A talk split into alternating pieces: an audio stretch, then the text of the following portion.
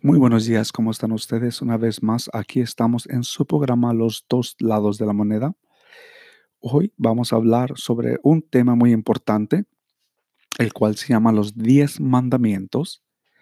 Pero antes de hablar de los 10 mandamientos, vamos a hablar sobre el catecismo de la Iglesia Católica y vamos a hablar también sobre ah, la importancia de seguir estos 10 mandamientos. Y también vamos a hablar un poquito, vamos a escuchar más bien dicho, sobre lo que nos dijo nuestro Papa sobre los, ah, la misa de hoy, abril 17 del 2020. ¿Y por qué no vamos rápidamente, entramos en materia? Porque como les digo, es muy importante que nosotros eh, no nomás abramos los evangelios como nos dijo nuestro guía espiritual, pero también es muy importante que recibamos su catequesis o el catequesis de nuestros obispos y la catequesis de nuestros sacerdotes. Es muy importante que ellos nos den la interpretación que necesitemos. Pero antes de empezar, este, quiero hacer una breve oración y vamos a empezar con ah, el Padre Nuestro y después el Ave María y después vamos al mensaje con lo que nos dijo nuestro Papa. En el nombre del Padre, y del Hijo, y del Espíritu Santo. Amén. Dios te salve María, llena eres de gracia, el Señor es contigo. Bendita tú eres entre todas las mujeres, y bendito es el fruto de tu vientre Jesús. Santa María, Madre de Dios, ruega por nosotros los pecadores, ahora y en la hora de nuestra muerte. Amén.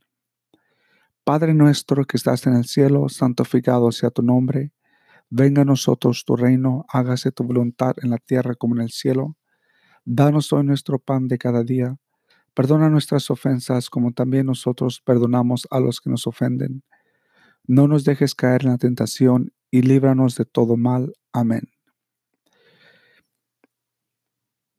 Ok, mis queridos hermanos, Señor, hoy te pedimos que por favor nos dé, las, nos dé la oportunidad de estar contigo de pensar en ti, de reflexionar en ti, de pensar de que todos nosotros estamos aquí para serte fiel, a ti no más.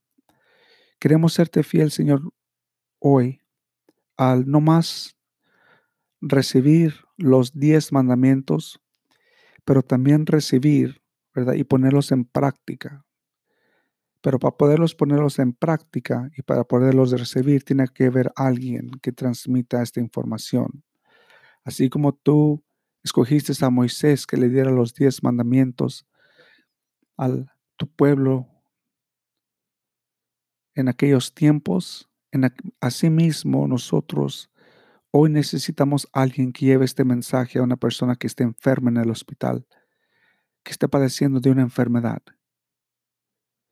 Necesitamos que esta información llegue a ellos, mis queridos hermanos, para que ellos se puedan también ponerlos en práctica si no los están poniendo cuando ahorita en estos momentos y también cuando salgan del hospital. Señor, te lo pedimos en el nombre de nuestro Señor Jesucristo. Amén. Bueno, mis queridos hermanos, vamos, vamos a escuchar a nuestro Papa Francisco hoy, martes, perdón, hoy, viernes 17 de abril. Vamos.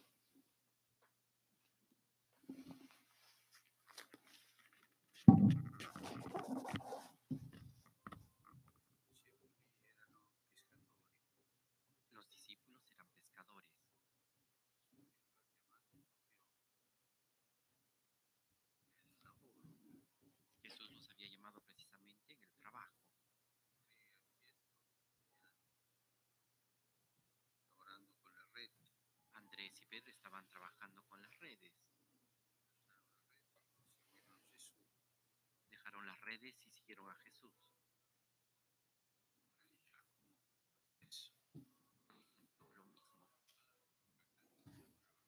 Dejaron al padre, a los muchachos que trabajaban con ellos y se unieron a Jesús. La llamada se ha dado justamente en su trabajo. Disculpe que los interrumpe, pero me están diciendo que están escuchando música. So voy a poner la música en pausa para poder escuchar mejor.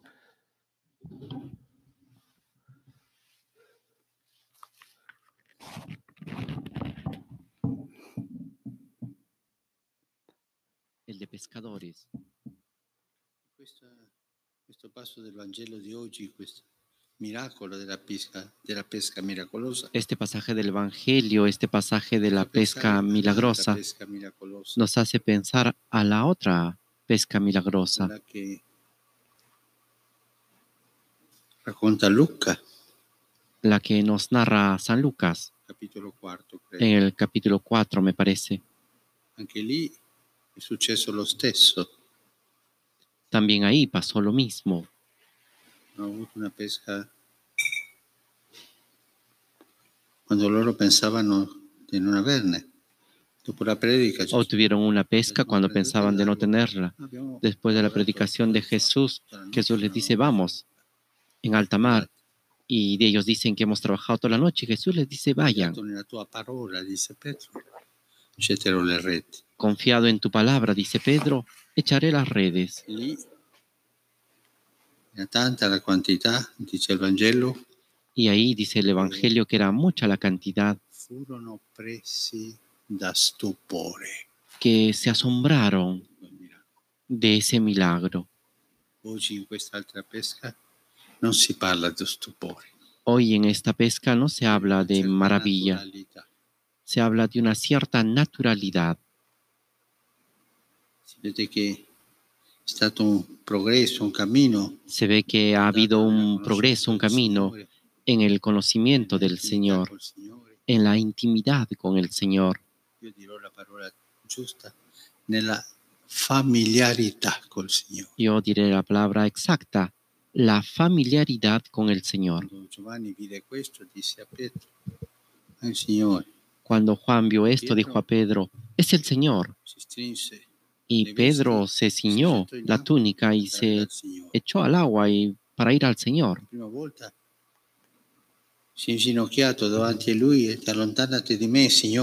La primera vez se puso de rodillas y le dijo, "Al- aléjate de mí, Señor, soy pecador. Esta vez no dice nada, es más natural.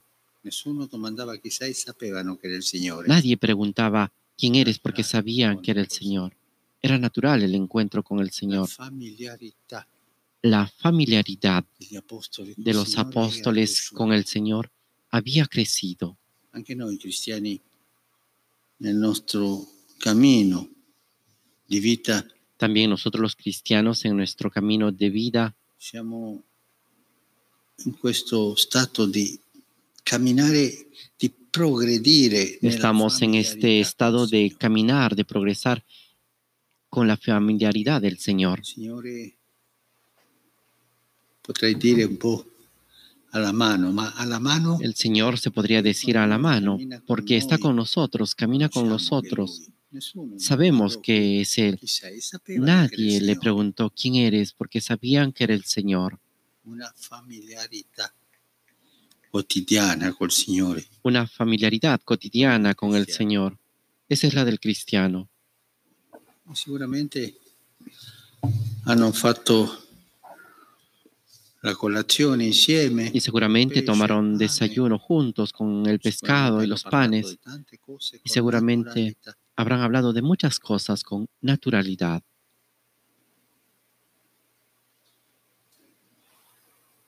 Questa familiarità col Signore dei cristiani Esta familiaridad con el Señor por parte de los cristianos sempre comunitaria. es siempre comunitaria.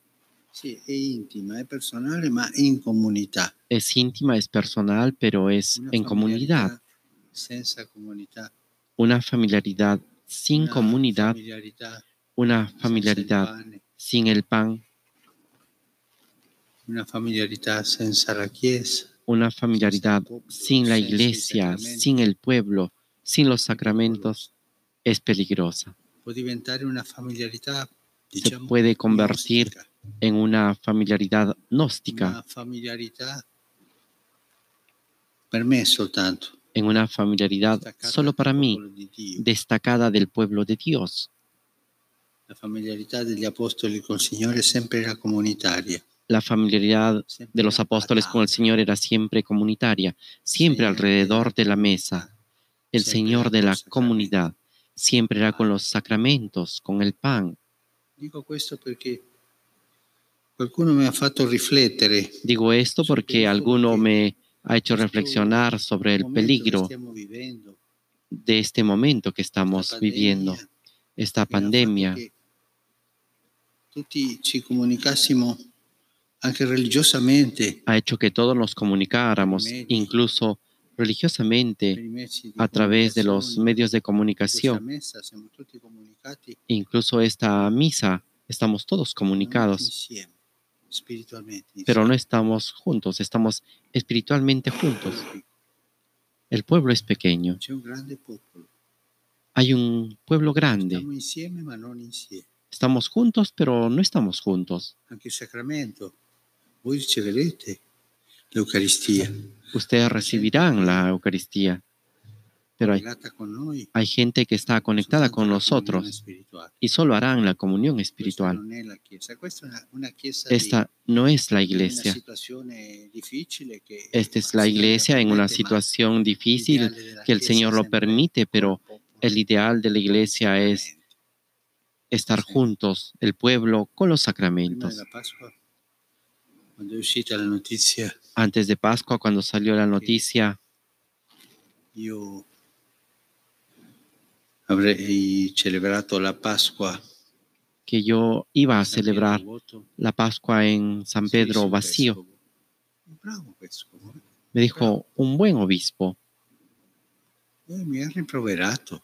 Me Ma llamó la atención. Me dijo, ¿cómo es posible? perché non metti 30 persone Es así tan grande San-? San Pedro, ¿por qué no ponen unas 30 personas? San Pedro es tan grande para que se vea, porque existe un questo peligro.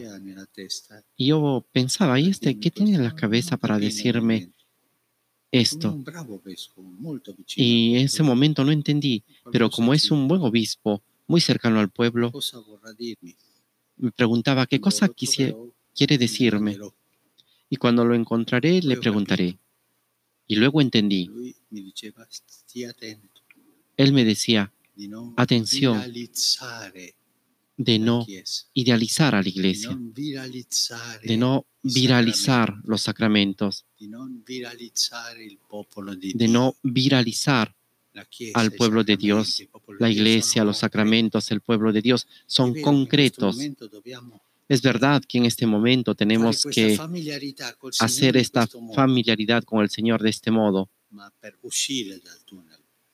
pero para salir del túnel, no para quedarnos en el túnel. Questa è la familiarità degli apostoli. Y esta es la familiaridad de los apóstoles, no agnóstica, no viralizada, no egoísta para cada uno de ellos,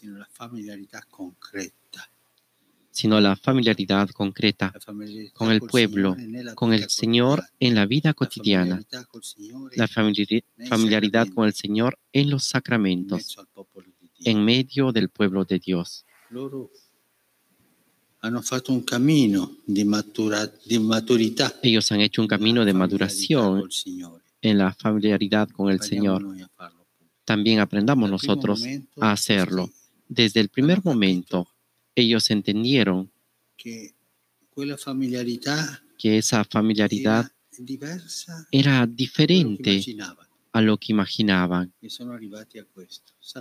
Y llegaron a esto, sabían que era el Señor y compartieron con Él todo.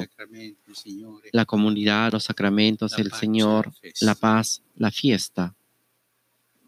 che il Signore ci insegni questa intimità con Lui, questa Que el Señor nos enseñe esta intimidad con Él, esta familiaridad con Él, con pero en la con iglesia, con los sacramentos, con el santo pueblo fiel de Dios.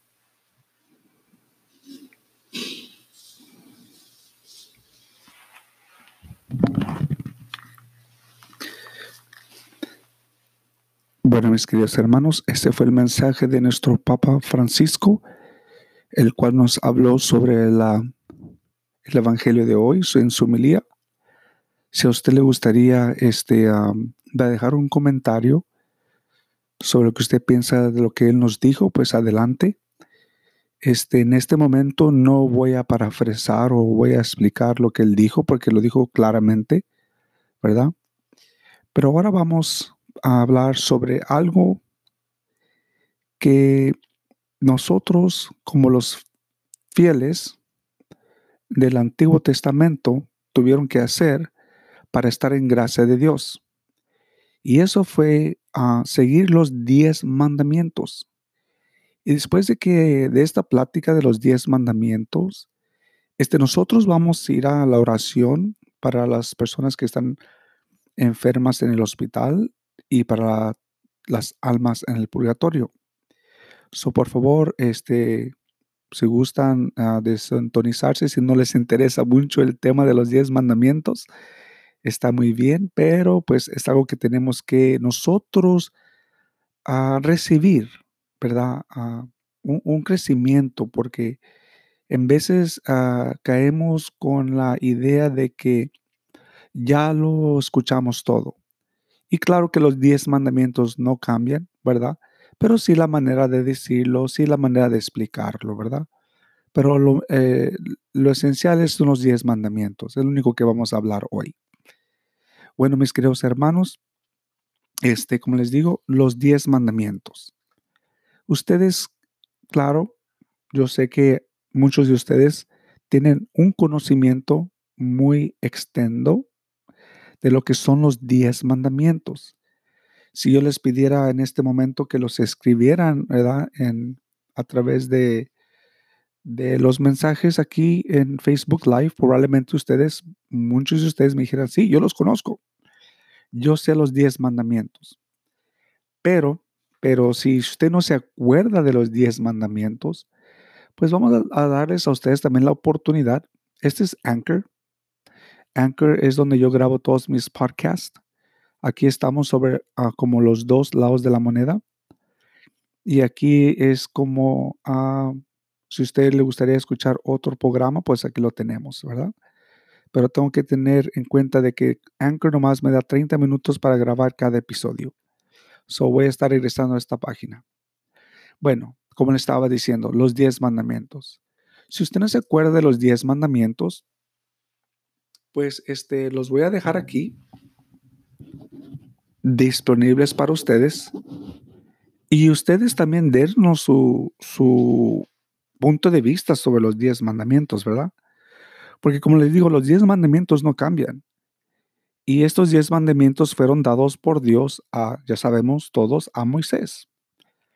Pero los diez mandamientos son normas que con, de conducta dictada por Dios a la humanidad.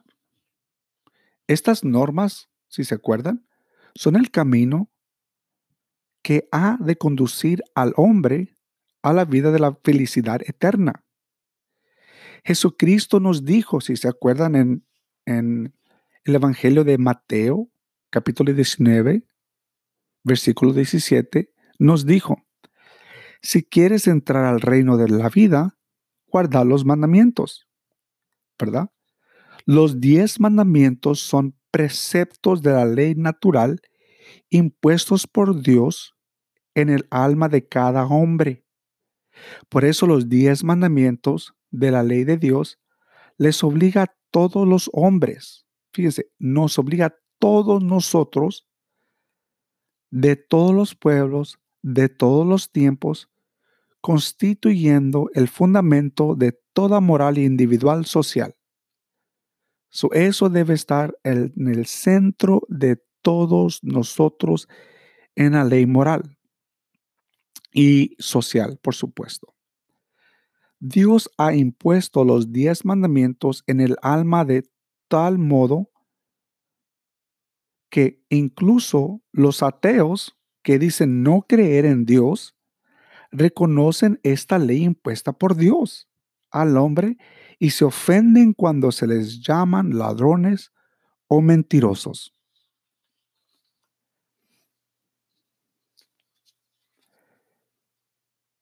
Los diez mandamientos de la ley de Dios son la ley moral que Dios le dio a Moisés en el Antiguo Testamento y que Cristo perfeccionó en el Nuevo. Si ustedes pueden verificar esto, vayan al Evangelio de Mateo capítulo 5, versículo 17 al 18.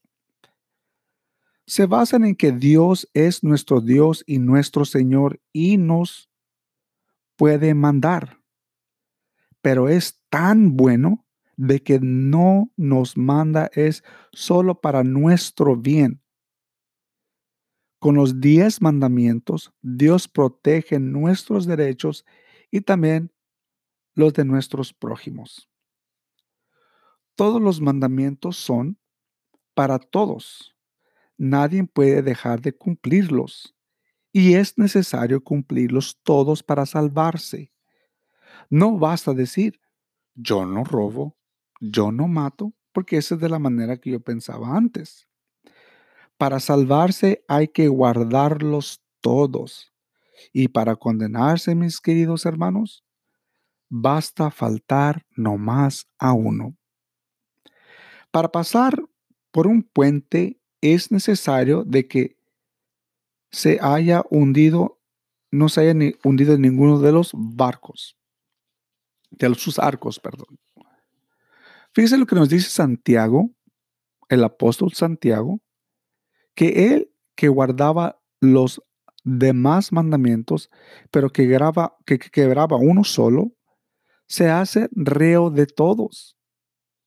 Eso nos dice en Santiago capítulo 2, versículo 10. Los diez mandamientos o el decálogo, como lo conocemos, son el programa más completo y más perfecto que se ha dado en el mundo para conseguir la paz y la tranquilidad a los individuos, a las familias, a los pueblos y a las naciones. Guardándolos está el secreto de abrirse paso con dignidad en la vida. Si quieres que todo el mundo te estime y te respete, ¿qué, lo que, qué piensan ustedes que tenemos que hacer? Claro, guardar los diez mandamientos.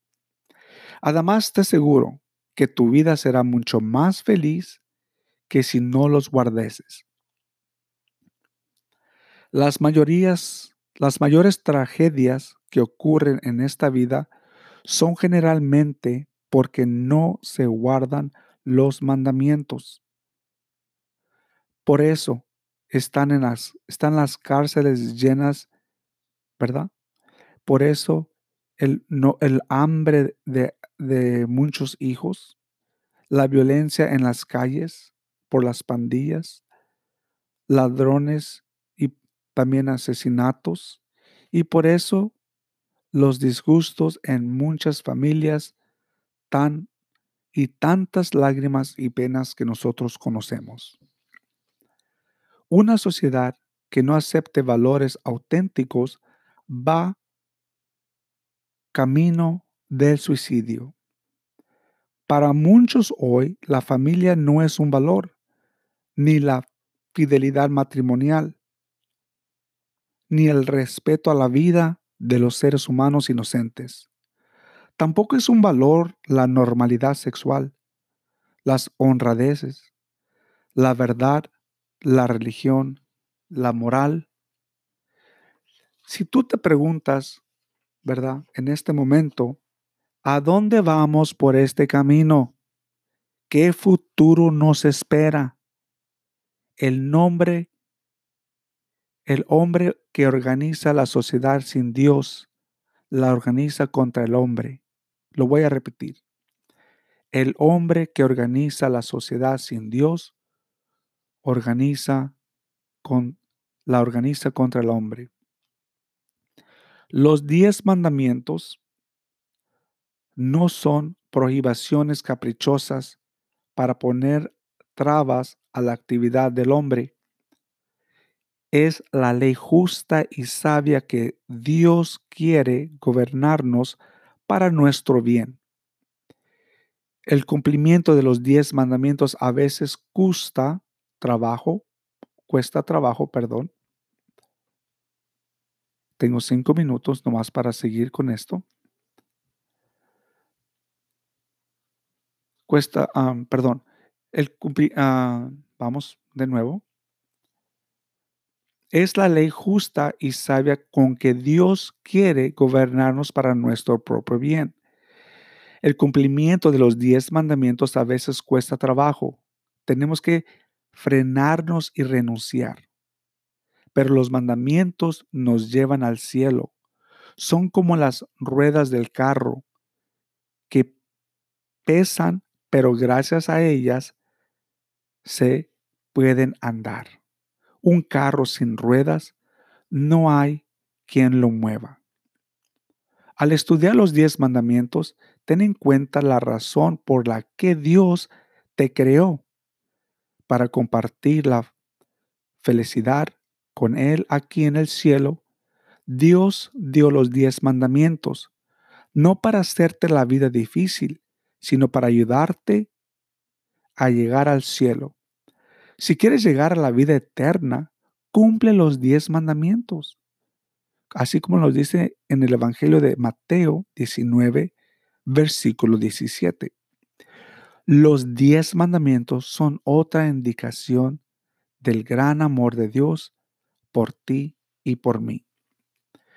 Bueno, mis queridos hermanos, tengo cuatro minutos para hablar libremente sobre los diez mandamientos. No hemos entrado todavía en, en materia, como dice. No los hemos, no hemos profundizado cada uno de ellos. Lo vamos a hacer en un momento. Pero yo quiero que tú me digas a mí, si escuchas, o si llegas a escuchar, si tú estás en el hospital, refleja los diez mandamientos. ¿En qué crees tú que le has fallado a nuestro Señor Jesucristo? Te los voy a poner otra vez. Primero, amarás, amarás a Dios sobre todas las cosas. Segundo, no tomarás el nombre de Dios en vano. Tercero, santificarás las fiestas. Cuarto, honrarás a tu padre y a tu madre. Cinco, no matarás. 6. No cometerás actos impuros. 7. No robarás. 8. No dirás falsos testimonios ni mentiras. 9. No considerarás los pensamientos ni deseos impuros. Y 10. No codiciarás los bienes ajenos. Bueno, si tú dices, bueno, esos no son los que están en el catecismo de la Iglesia Católica, Aquí está el Catecismo de la Iglesia Católica, tercera parte de la vida en Cristo, la segunda sección, los diez mandamientos, y empieza aquí con el numeral, Maestro, ¿qué he de hacer? Y está en el, como te digo, eh, empieza en el artículo 2052. Bueno, vamos a un corte comercial y regresamos aquí en su programa los dos lados de la moneda. Esperamos escuchar de ti. No te vayas, no ah, te separes. Ahorita regresamos, ¿ok? Te dejamos aquí con una reflexión de canto. Bueno, regresamos una vez más en su programa Los 10, a mí, los dos lados de la moneda. Lleva a decir los 10 lados de la moneda. No son los dos lados de la moneda. Y como te digo, aquí te voy a poner los 10 mandamientos a ti para que los veas, pero te voy a poner esta aquí también, para que si tú quieres, perdón, ir y leer sobre los 10 mandamientos, pues aquí está, ¿verdad? Está en el Catecismo de la Iglesia Católica y te damos el numeral. Si tú gustas seguirnos, acompañarnos sobre la lectura y pues tú también puedes hacer tu propia lectura. Y te invitamos, te invitamos, mi querido hermano. Yo siempre he dicho, hay que seguir nosotros el, el, el, crecimiento, ¿verdad? Entonces nos dice, mira, nos dice rápidamente, el primer mandamiento de la ley de Dios es amar a Dios sobre todas las cosas y exige que hagamos a Dios el centro de nuestra vida, haciendo una pausa en nuestras actividades humanas y pensando en Dios, orando y ofreciéndonos a Él y también los frutos de nuestro trabajo. El Salmo 95, perdón, el, Salmo este sí 95 nos dice, entrar, adoremos, prostémonos de rodillas ante Yahvé que nos ha hecho. ¿Por qué? Porque es el, Él no es, es nuestro Dios y nosotros el pueblo de, de su pasto, el rebaño de su mano. El primer mandamiento nos obliga a ofrecer a Dios verdaderamente adoración, adorar al que hizo el cielo y la tierra, el mar y los manantiales del agua. Esto nos dice en Apocalipsis capítulo 14, versículo 7. Adorar es reconocer que Dios te ha creado y que depende de Él enteramente, pues en, en Él vivimos, nos movemos y existimos. A Dios lo adoramos rezándole en, el, en privado y en público. La práctica común de adorar al levantarse y al acostarse antes y después de, de las comidas nos ayuda a recordar a nuestro Creador y al gran benefactor. Seguimos. Hay un hombre especial para la adoración pública de la iglesia que se llama la adoración litúrgica o la liturgia, la liturgia de la iglesia. La liturgia en la vida de la iglesia es el punto culminante, la acción más elevada hacia la cual se dirige toda la actividad de la iglesia. Es la fuente de donde abrota toda la fuerza y vigor. La, la, participación activa en la adoración litúrgica es la fuente primordial de la cual los fieles católicos reciben el verdadero espíritu cristiano. La liturgia consiste principalmente en la Santa Misa, los sacramentos, oficio divino y la obediencia de las fiestas del año de la iglesia. Fíjate, eso es lo que hablamos de adoración, ¿verdad? Es pecado creer en los adivinos porque es atribuir a una criatura conocimientos que son propios solo de Dios. Únicamente Dios conoce el futuro y no lo revela por medio de formas ridículas como las hojas de té, golpes en la cabeza, rayas en la palma de la mano, movimiento de las estrellas y planetas, y además es pecado guiarse por sueños porque Dios los prohíbe muchas veces en la Biblia y porque es una insatez que se pueda llevarte a cometer otros pecados. El Sirac nos dice en el capítulo 34, versículo del 6 al 7, a menos que te sean enviados por el Altísimo en visita, no abras, no abras tu corazón a estas cosas, que a muchos extraviaron los sueños y cayeron los que en ellos esperaban. Bueno, mis queridos hermanos, eso nos habla sobre el primer mandamiento. Adorarás a Dios sobre todas las cosas. ¿Verdad? ¿Tú qué piensas? ¿Tú qué dices? Dime. ¿Crees en el primer mandamiento? ¿Has adorado a Dios sobre todas las cosas? ¿Y a tu prójimo como a ti mismo?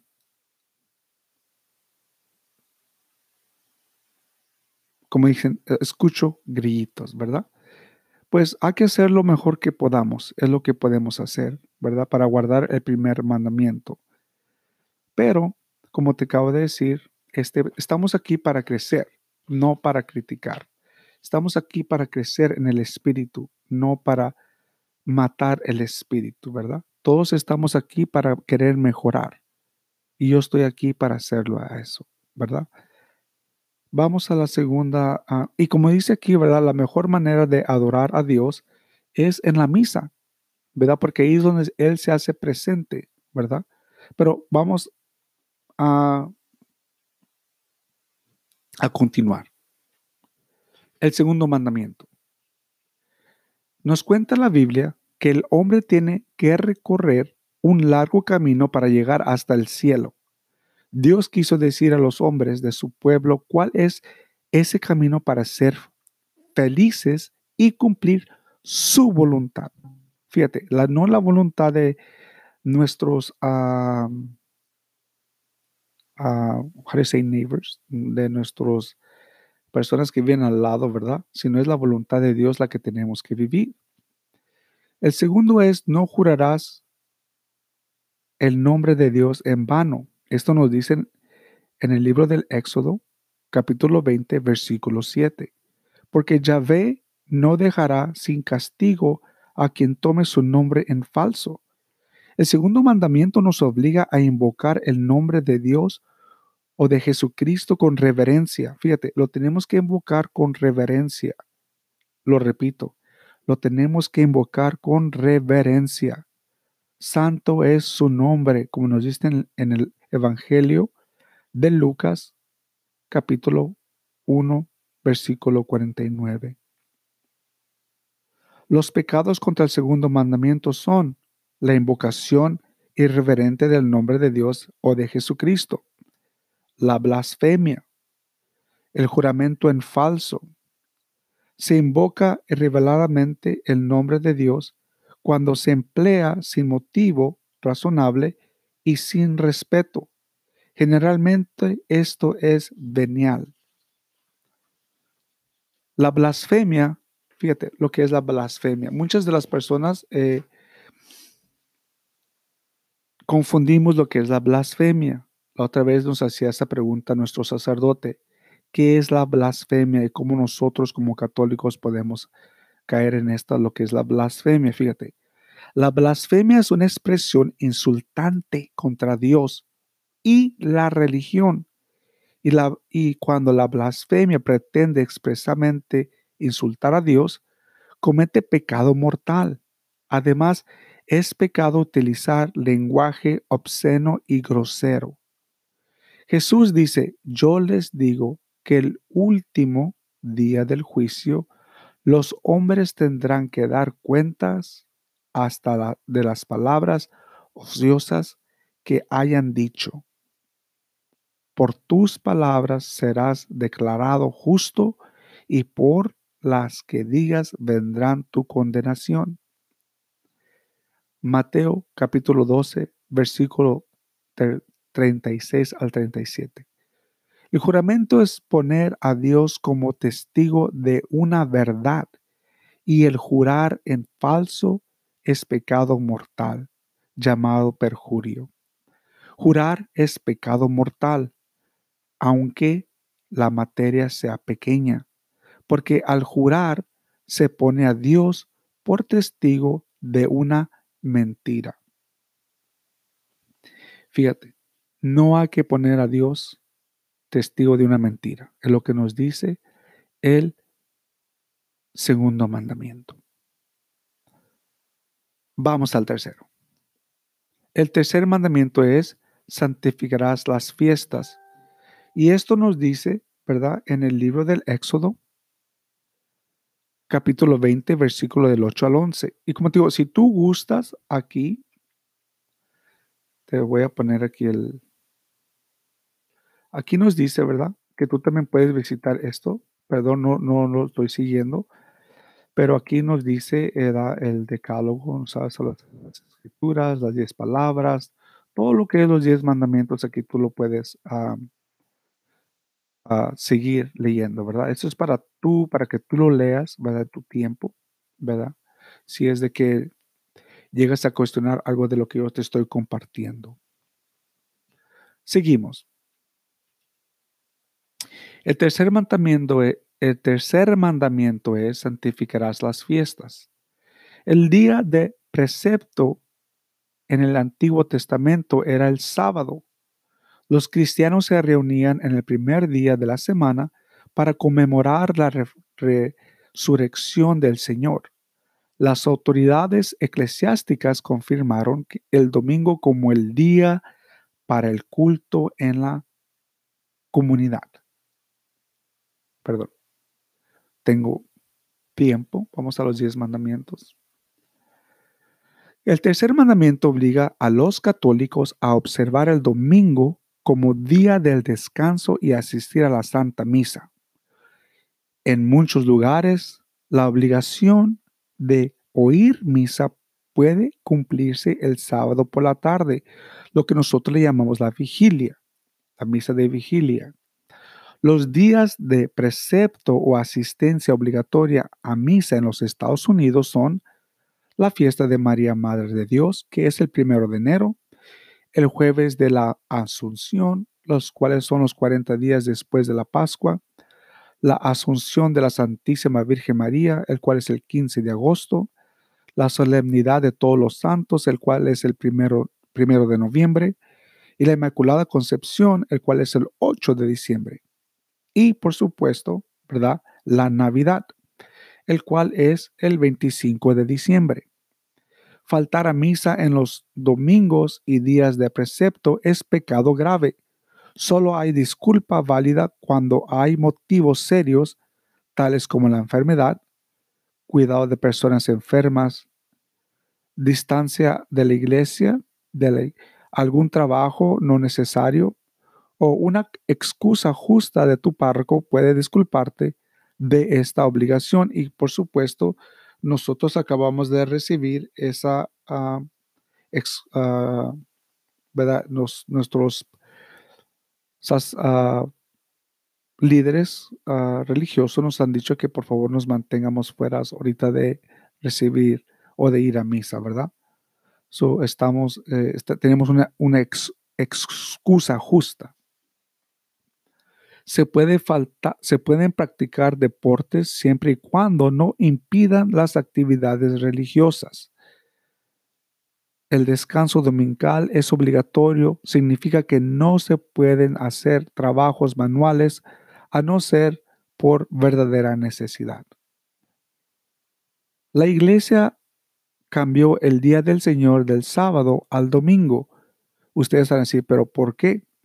Pues porque nuestro Señor resucitó de entre los muertos el domingo y el Espíritu Santo descendió sobre los apóstoles el domingo de Pentecostés, el día del Señor. Es la fiesta primordial que debe incluirse en los fieles, de modo de que sea también el día de alegría y de liberación del trabajo.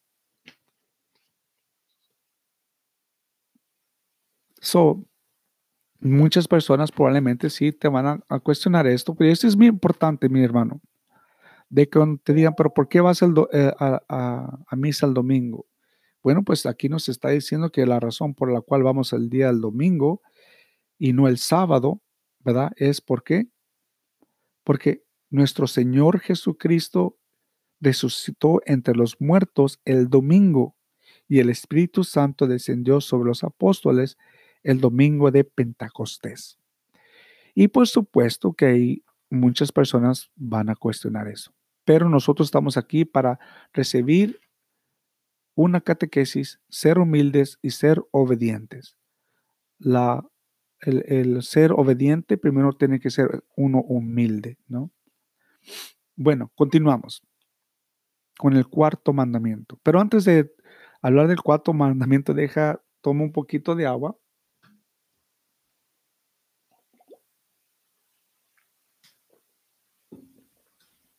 Continuamos. El cuarto mandamiento, fíjate, este es el uno de que tenemos que en realidad poner todos en práctica.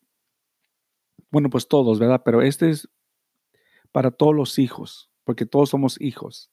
Y este nos tiene que llegar a todos. Porque el cuarto mandamiento es, honrarás a tu padre y a tu madre. En la obra y la palabra, honra a tu padre para que te alcance tu, su bendición, pues la bendición del Padre afianza la casa de los hijos y la maldición de la madre destruye los cimientos. Fíjate que lo que nos dice el libro de Sirac en el capítulo 3, versículo 12 al 15. Los deberes de los hijos para con los padres son, a ver, si estoy cumpliendo todos, ¿eh? amarlos y respetarlos toda la vida obedecerles en todo lo que no es pecado, ayudarles cuando lleguen a la ansiedad. O están enfermos o desamparados, mirar por qué reciben la unción de los enfermos y un funeral católico. Los hijos están obligados a obedecer a sus padres hasta que cumplan los 21 años o hasta que cuando se separe de la familia por motivo matrimonial, sacerdocio o la vida religiosa o algo similar. Estos están los padres antes que tu cónyuge. Fíjate, lo voy a repetir. Están los padres antes de que tu cónyuge, perdón. No, la obligación primera es tu cónyuge y tus hijos. Los pecados contra el cuarto mandamiento son desobedecer, odiar, amenazar, maldecir, golpear, insultar a los, a los padres, avergonzarse de ellos, tratarlos desconsideradamente, causarles cólera o tristeza.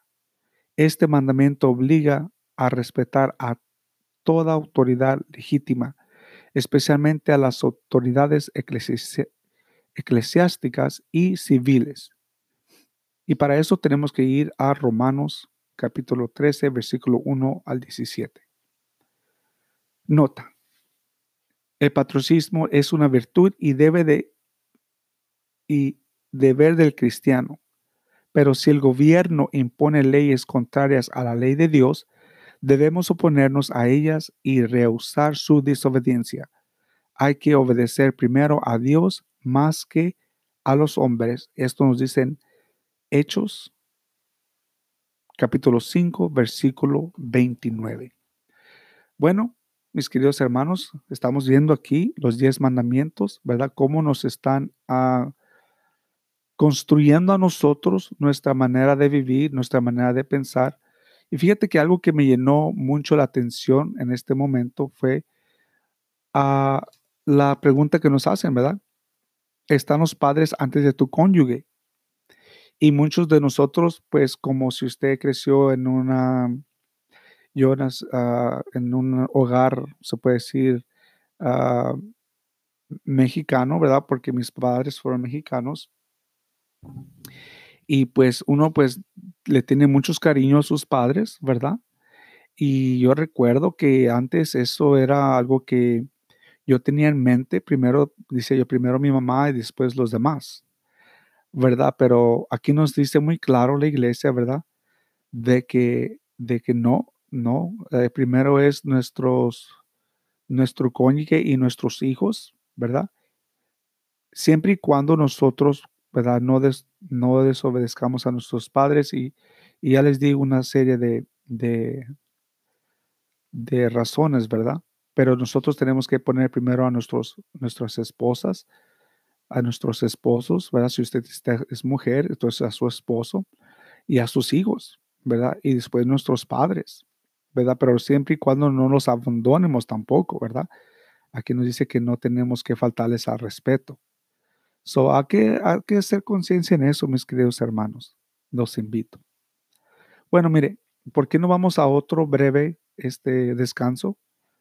Para seguir con los últimos cinco mandamientos, ¿verdad? Y regresamos aquí en su programa Los dos lados de la moneda.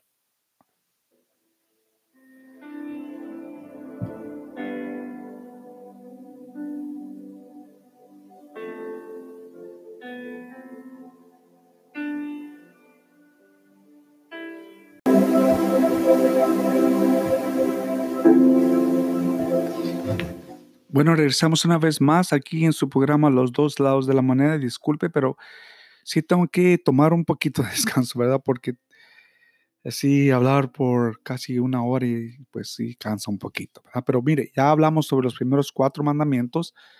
Hablamos sobre amarás a Dios sobre todas las cosas, no tomarás el nombre de Dios en vano, santificarás las, las fiestas, honrarás a tu padre y a tu madre. Y ahora vamos al quinto al quinto mandamiento, no matarás. Y para eso, como les digo, tenemos que ver también nosotros aquí el catecismo de la Iglesia Católica, ¿verdad? El cual ustedes también pueden ustedes acudir, ¿verdad? Lo pueden comprar en libro, si gustan comprarlo en libro, pero yo lo tengo aquí en línea porque es más accesible a mí, ¿verdad? So vamos al quinto mandamiento, el no matarás. So aquí les voy a poner esto por si ustedes ah, gustan leer un resumen, ¿verdad? Mientras que yo leo lo que tengo que leer.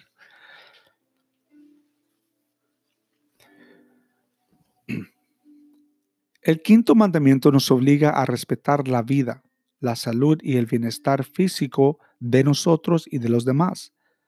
Los pecados graves contra el quinto mandamiento son el homicidio, que es la muerte injusta causada a un inocente, el aborto, es decir, causar la muerte deliberadamente a un niño no nacido, o sea, en el vientre, la destrucción, manejar a la alta velocidad, por ejemplo, causar un grave daño a una persona por descuido, la eutanasia o matar a una persona que se está muriendo de una enfermedad incurable, la esterilización por razones egoístas, el excesivo uso de las drogas o el alcohol deliberadamente, el el serio enojo, el odio contra una persona. En caso de guerra, cuando la nación se defiende de una agresión injusta, no podemos efectuar acciones bélicas o armas que ataquen a los ciudadanos inocentes o indefensos de la nación enemiga. Y para esto, por favor, vea el Concilio Vaticano II, ¿verdad? hoy ah, creo que es el número 80. Las acciones violentas en la televisión y de películas cargadas de odio y de, de venganza difícilmente nos dejan ver y asimilar el mensaje de amor y perdón de Jesús trajo a la tierra, tales como los bienaventurados, los mansos y los pacíficos. Y como te digo, esto es el quinto mandamiento, ¿verdad? El cual tenemos que hacer conciencia. Ahorita está muy, muy, ah, muy de moda, se puede decir, ¿verdad? Se está ahorita muy de moda. Eh, digo por de moda porque desde que pasó la ley, pues em, mm, la gente lo habla como que si fuera como si no tener mucha pena, mm, ¿verdad? Y es lo que hablamos el, el, el, el ay, perdón, discúlpeme, el aborto, ¿verdad? Seguimos. El sexto mandamiento, no fornicarás. Y el noveno mandamiento es el no codiciarás la mujer o el hombre de tu prójimo. Estos mandamientos nos ayudan a practicar la virtud de la castidad, de acuerdo a tu estado de vida. La castidad regula el uso de las relaciones sexuales entre las personas casadas y prohíbe el uso de tales relaciones entre personas no casadas. Solamente los casados pueden practicar relaciones y actos sexuales legítimamente debiendo actuar en conformidad con los santos planes de Dios y sus leyes. Los pecados más frecuentes contra el sexto mandamiento son 1. El adulterio. 2. La fornicación. Por ejemplo, visitando cosas o, o prostitución, ¿verdad? 3. Eh, el abuso propio, usando anticonceptivos, o golpearse por placer o masturbación. Cuatro, tocamientos impuros, miradas, besos, bailes, lecturas o ver fotos y películas impuras. Cinco, pecados contra la naturaleza, usando animales o operaciones para evitar tener hijos. Esto nos dice en el 1 de Corintios capítulo 6 versículo del 9 al 10. Por todos los que me están diciendo, ¿y dónde está eso en la Biblia? El vestido indecente, por ejemplo, el vestir indecentemente. Esas son las cosas que van en contra del sexto mandamiento. El noveno mandamiento nos prohíbe los pensamientos y deseos impuros, así como nos dice en el Evangelio de San Juan, versículo 5, 28. Pues yo os digo, todo el que mire a una mujer deseándola, ya cometió adulterio en su corazón. ¿Eres culpable de pensamientos impuros cuando mantienes tales pensamientos en tu mente voluntariamente? Porque de adentro del corazón de los hombres salen las malas intenciones, como la fornicación, el adulterio y la lujuria. Y así nos dice el Evangelio de Marcos, capítulo 7, versículo 21. Es imposible llevar una vida pura con la ayuda de Dios. Perdón, es posible llevar una vida pura con la ayuda de Dios. Si te apartas de las ocasiones próximas al pecado, o sea, personas de lugares y cosas que te pueden llevar fácilmente al pecado. Reza frecuentemente y recibe el sacramento de la reconciliación y de la Sagrada Comunión con regularidad y frecuencia. Evita la, ociosidad. Si practicas el dominio de ti mismo en cosas que son lícitas, ilícitas, los atletas se privan de todo y por eso una corona que se marchita ¿verdad? Reciben. Nosotros, en cambio, por una que no se va a marchitar, la vamos a recibir. Y esto nos dice en Primera de Corintios, capítulo 9, versículo 25. En el campo de la sexualidad, el cristiano desea de ser modesto en el vestir y en su comportamiento. En una sociedad saturada la de sexualidad, el, seguidor de Cristo debe de ser diferente. So, sí, mis queridos hermanos, cuando la sociedad a usted le diga, usted, usted es diferente, usted no es como los demás, y tienen razón, usted tiene que ser diferente. Usted si se encuentra ahorita en este hospital, ¿verdad? O en un hospital, en una cama, y la gente empieza a notar que usted es diferente a los demás pacientes, es por algo, mi querido hermano. No es por nada es porque la gente ha mirado algo diferente en usted, ya sea en su manera de hablar, en manera de comportarse o hasta de pedir algo, ¿verdad? Mis queridos hermanos, seguimos con el séptimo mandamiento, el cual es no hurtarás. El décimo mandamiento, el que dice no codiciará los bienes ajenos. Y estos mandamientos nos obligan a respetar la propiedad de los demás. Fíjate, respetar la propiedad de los demás. Algunas formas de hurto son robar y asaltar, hacer trampas o ser deshonesto en dar y recibir lo justo, cometer fraude, no pagar las cuentas, impuestos o deudas, no sostener la familia, hacer daño a la propiedad de otros, destruir lugares públicos, despreciar material y tiempo en el trabajo, no pagar a los empleos el salario justo. El robar es algo de mucho valor, es pecado mortal. El robar cosas de, de poco valor es pecado venial. No te puedes quedar con objetos robados tienes que devolver el artículo robado a su valor a quien le fueron robados, ya sea que los, los que los hayan hurtado, tú mismo los, los hayas recibido de otro.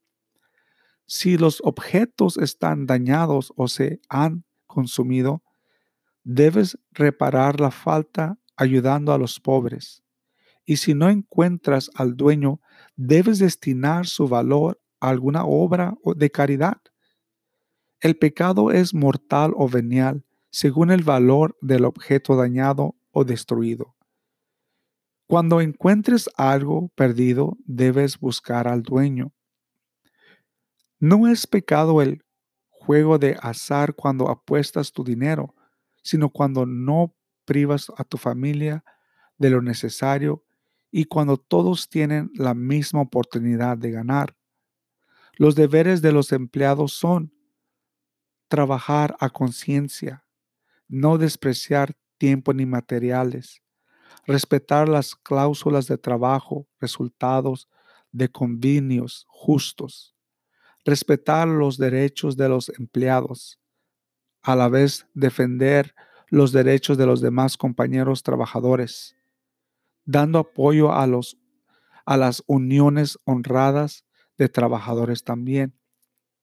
Los deberes de los patrones son pagar a los empleados salario justo, mirar, para, mirar por la seguridad de los empleados, respetar los términos del contrato de trabajo resultado de convenios colectivos justos y emplear únicamente medios honrados para defender los propios derechos de los y derechos de los empleados, formando sindicatos honrados y de obreros, perdón.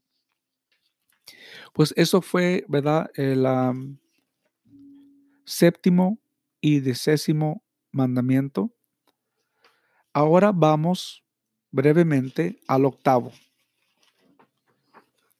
al octavo mandamiento. Y pues aquí vamos a dar los mandamientos una vez más, los vamos a poner a ustedes para que los vean. No sé si los están mirando. Eh, vamos con el octavo, no dirás falsos testimonios y mentiras. Ay, perdón, me mordí la lengua. no es broma, ¿verdad? Pero sí, a veces nosotros, eh, en veces el temor nos lleva veces a mentir, ¿no? El octavo mandamiento nos obliga a usar el lenguaje en conformidad con el plan de Dios, o sea, para decir la verdad. Algunos de los pecados contra el octavo mandamiento son, por supuesto, el mentir, dañar la reputación de otros, criticar injustamente, el chismear, el insultar, el quebrantar un secreto, juzgar a otros sin evidencia, revelar injustamente pecados ajenos o perjurar. Ordinariamente mentir es el pecado venial, a no ser de que se dañe seriamente a otra persona. No, es, no se está permitido mentir ni, ni la más pequeña mentira, ni siquiera para salvar la vida o la reputación de otro. Por lo tanto, desechando la mentira, hablar con la verdad cada cual con su propio con su prójimo, pues somos miembros los unos de los otros. Esto nos dice en Efesios capítulo 4, versículo 25.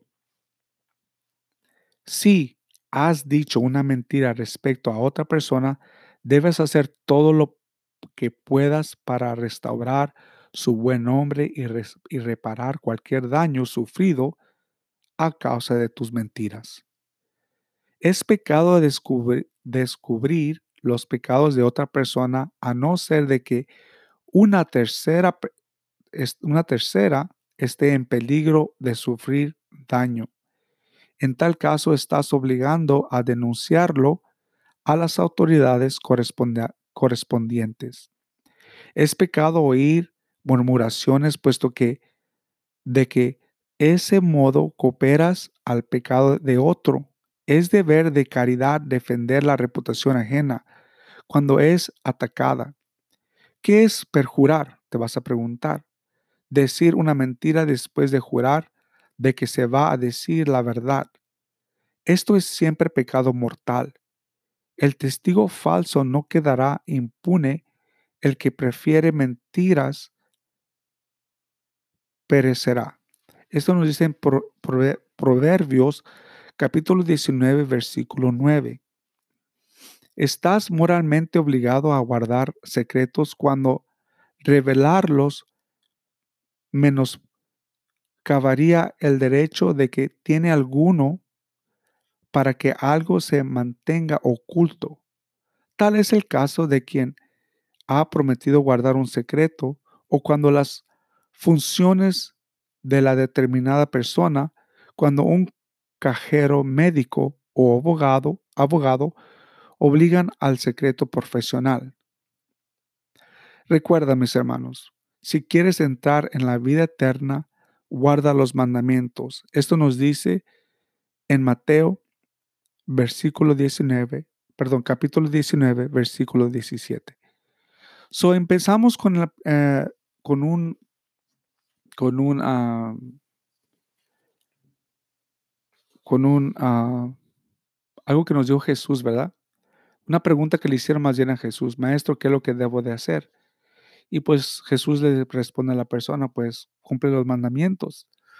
Y aquí nos dice al final, ¿verdad? Si quieres entrar a la vida eterna, guarda los mandamientos. Bueno, mis queridos hermanos, estos fueron los diez mandamientos. No nos vamos todavía, tenemos que hacer oración, tenemos 15 minutos para hacer oración para todas las personas que se encuentran en un hospital o están enfermos, ya sea en casa o, ¿verdad? Este, están haciendo oración por otra persona, ¿verdad? Si usted tiene su oración, quiere traer a la persona a su mente, lo puede hacer. Lo vamos a hacer brevemente. ¿Verdad? También vamos a hacer oración por todas las almas en el purgatorio. Este programa está, está, siendo, está siendo transmitido a través de Facebook Live. Lo tenemos en Anchor como un este, podcast y también lo vamos a poder transmitir a través de YouTube. Pero en YouTube en veces bajo los videos y en veces no. Usualmente uso el del Facebook, el cual es el, el otro lado de la moneda. Y aquí en Anchor lo tengo como los dos lados de la moneda. Como le digo, es dependiendo de usted el cual el cual le prefiera mejor. Y usualmente los bajo en YouTube, pero eso ya después, ¿verdad? Cuando hay más tiempo. Bueno, y aquí también lo tenemos como navegando la viña del Señor. Bueno, vamos a, comenzar, ¿verdad? Con la oración. Pero antes de ir a la oración, ¿verdad? Yo quiero reflexionar un poquito sobre lo que el Evangelio. Fíjese lo que sucede aquí, ¿verdad? Ah, esto es del Evangelio de Juan, capítulo 21, versículo del 1 al 14. So, podemos hacer lectura sobre esto, pero quiero subrayar nomás algo. Esto que es aquí. En vez de nosotros nos sentimos agotados, agobiados, este, no encontramos soluciones, no encontramos esa paz, no encontramos este, como decimos nosotros en, español, ¿no? la salida. Ya no la encontramos. Ya estamos cansados. Ya hemos trabajado toda la noche. Ya hemos hecho todo lo posible. Y simplemente las cosas no nos salen. O, esa o la enfermedad no me sano. Y perdemos en veces la esperanza, ¿verdad? Y muchas de las veces hasta la fe. La perdemos, la dejamos ir. Pero Dios tiene hilos, ¿verdad? Muy fuertes, el cual Él siempre deja sus hilos, ¿verdad? Para que tú lo vuelvas a agarrar cuando tú te sientes fuerte otra vez. Y te digo esto porque lo leí. Y cuando nuestro Papa nos estaba dando esa homilía tan hermosa, si la escuchaste al principio, nos estaba hablando de esto y, se me venía a la mente, ¿verdad? Que en de nosotros nos sentimos cansados como se sentían estos discípulos. Porque fíjate lo dice, entonces el discípulo quien amaba a Jesús, el Señor, tan pronto como Simón oyó a decir que era el Señor, se anudó a la cintura la túnica, pues se había quitado y se tiró al agua. Pero antes de eso, fíjate lo que sucede, ¿no? Estaban, estaba amaneciendo cuando Jesús se les apareció en la orilla. Pero los discípulos no lo reconocieron. Y en veces cuando nosotros hemos trabajado por largo tiempo y estamos cansados, no reconocemos que Jesús está con nosotros. Y fíjate lo que nos dice.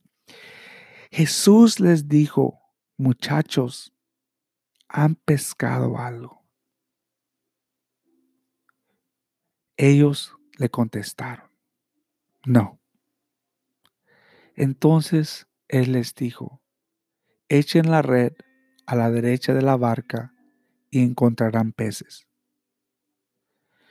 Si tú recuerdas, cuando recién Pedro encuentra a Jesús, o Jesús encuentra a Pedro, más bien dicho, sucede lo mismo. Pero en el Evangelio, Creo que es de Mateo, este nos dice que Pedro cuestiona a Jesús. dice, Señor, estamos cansados. Y después Pedro pues dice, ok, lo vamos a hacer y lo hace, ¿no? Pero aquí ya no, hay, ya no lo cuestionan. Aquí ya no cuestionan a Jesús, sus discípulos. Y dice, entonces Él les dijo, echen la red a la derecha de la barca y encontrarán los peces. Y aunque tú no lo creas, mi hermano, yo así me sentía el miércoles por la noche. Y ayer, hoy, ayer no tuve programa. Y hoy en la mañana me levanté y dije, Señor, ¿de qué quieres que hable? Y se me vinieron a la mente los diez mandamientos. Y esta misma cita bíblica se me vino a la mente. Echa la red a la derecha de la barca y encontrarás peces. Y así lo hice. Y luego ya no podían jalar la red por tantos pescados, dice aquí. ¿Ya ves, mi hermano? ¿Por qué es de que Jesús se aparece a sus discípulos cuando ellos ya no tienen fe o esperanza o están cansados?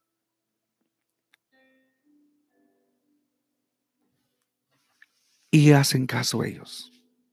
Y de esa misma manera, mi querido hermano y hermana, si tú te encuentras en ese hospital, de esa misma manera Jesús está ahí contigo. Se encuentra a un lado de ti. Y probablemente, como te digo, tú ya estás cansado.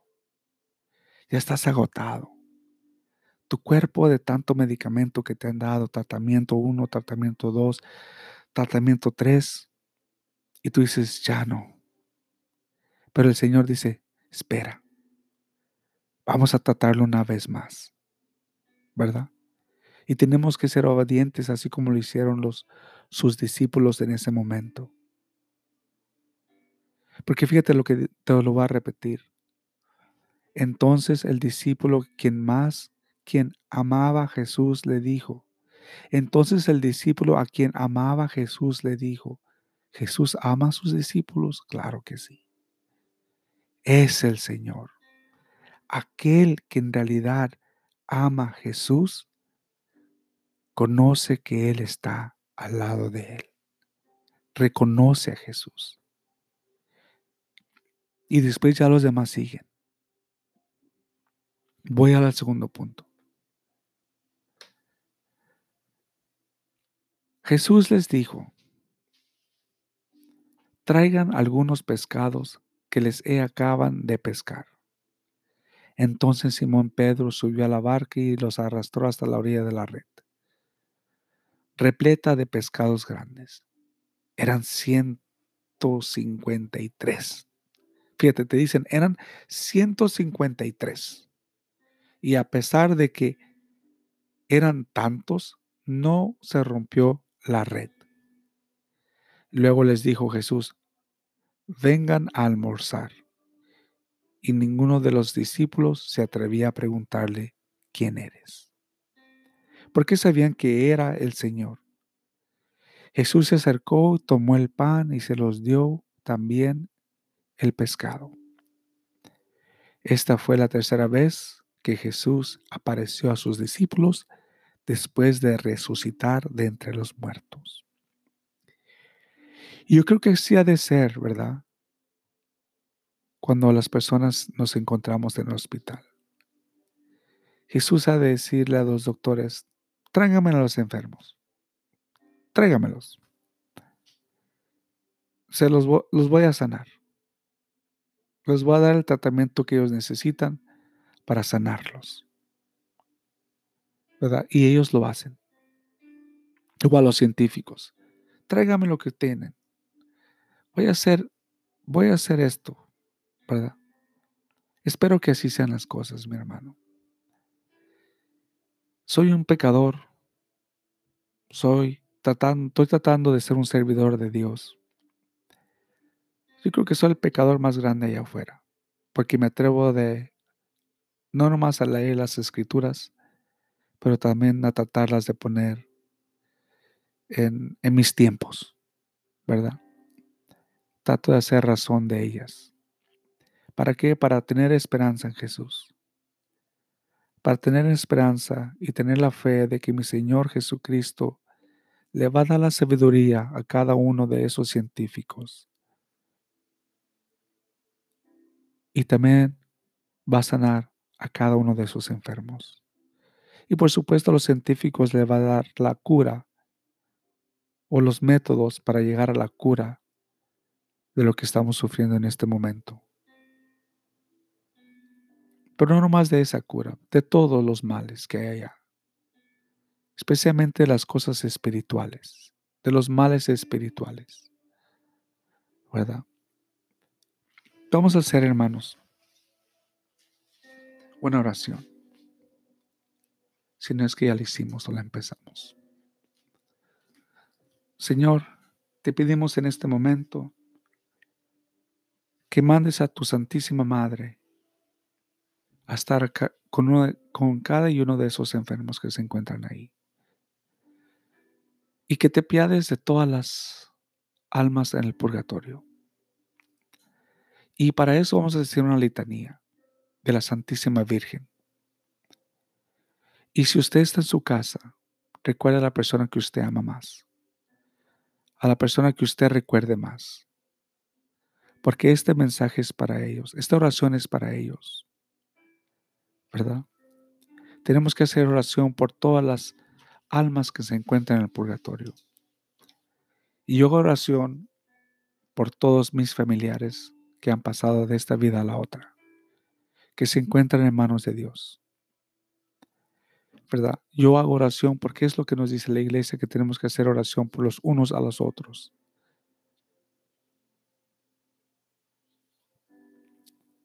Señor, si usted está en su casa, puede decir, tenga piedad de él o de ella. Señor, ten piedad. Cristo, ten piedad. Señor, ten piedad. Cristo, óyenos. Cristo, escúchanos. Dios Padre Celestial. Dios Hijo Redentor del mundo. Espíritu Santo.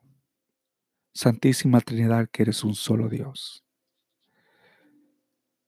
Si usted está en su casa, por favor diga, ruega por él, por ella, o diga el nombre de la persona a la cual usted ama y quiere y no se encuentra en esta vida ya, sino está en manos de Dios. Yo hago oración por mi madre, por mi abuelita, por mi abuelito. Yo hago oración por, yo pido, yo ruego por mis tías, por mis tíos y también por mis primos que no están aquí. Que yo sé que el Señor va a ser misericordioso con ellos y les va a dar el amor que ellos necesitan porque están en sus manos de Él. Y como les dije alguna vez, el purgatorio está porque Dios lo hizo por